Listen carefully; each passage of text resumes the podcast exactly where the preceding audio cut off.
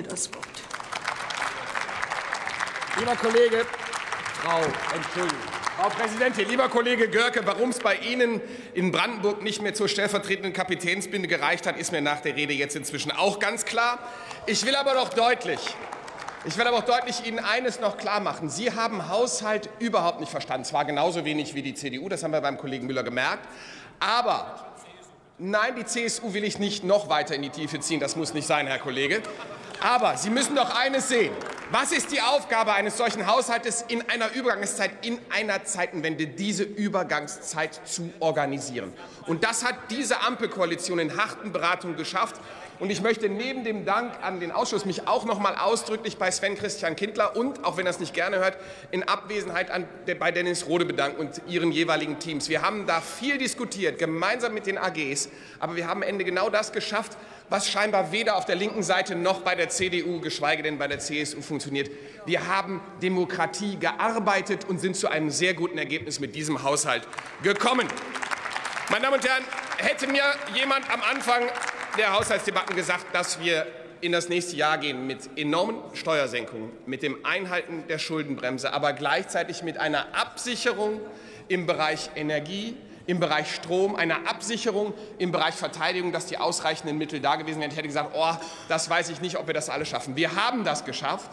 Und vielleicht, Kollege Müller, weil das für mich die größte Enttäuschung der Haushaltsberatung war, nämlich das Verhalten der CDU-CSU.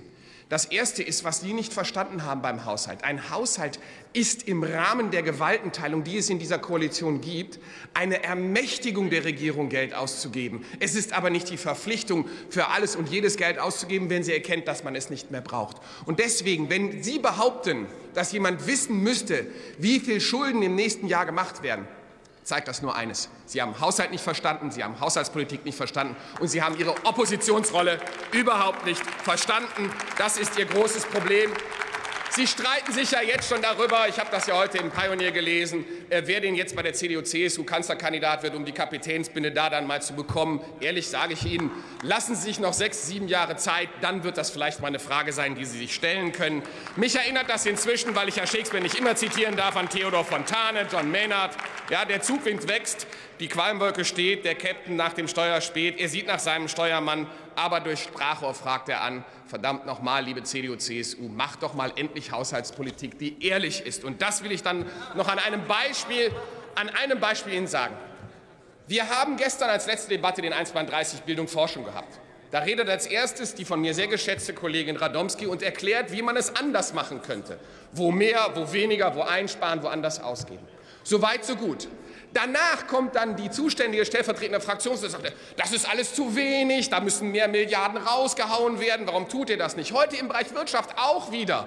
Ja, nur noch, und ich sage das ganz deutlich, Frau Karliczek, da muss im Haushalt mit Schmackes mehr Geld ausgegeben werden. Das seid ihr doch. Das ist doch die Opposition, mit der wir es zu tun haben. Und ich sage mal so, vielleicht haben wir es auch deswegen so gut hingekriegt, weil wir auf die Opposition gar nicht groß achten mussten. Zum Schluss der Ausblick.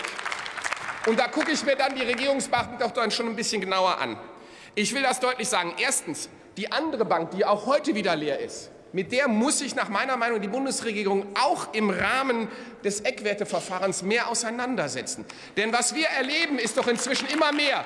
Wir versuchen vernünftig einen Haushalt zu planen auf Bundesebene. Egal übrigens, das war in der letzten Legislatur auch schon so. Und dann kommen die Länder, machen an der Stelle Vereinbarungen, die zulasten des Bundes gehen. Und wir müssen dann gucken, wie wir das im Haushalt alles noch darstellen. Deswegen meine Bitte bei dem Aufstellen der Eckwerte auf den Bundesrat achten. Zweitens, die Investitionen.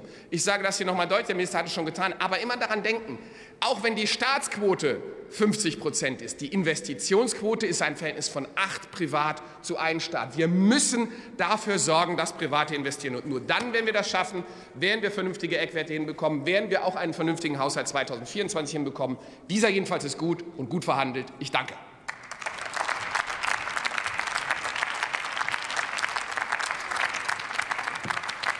Für die CDU-CSU-Fraktion hat nun Christian Haas das Wort.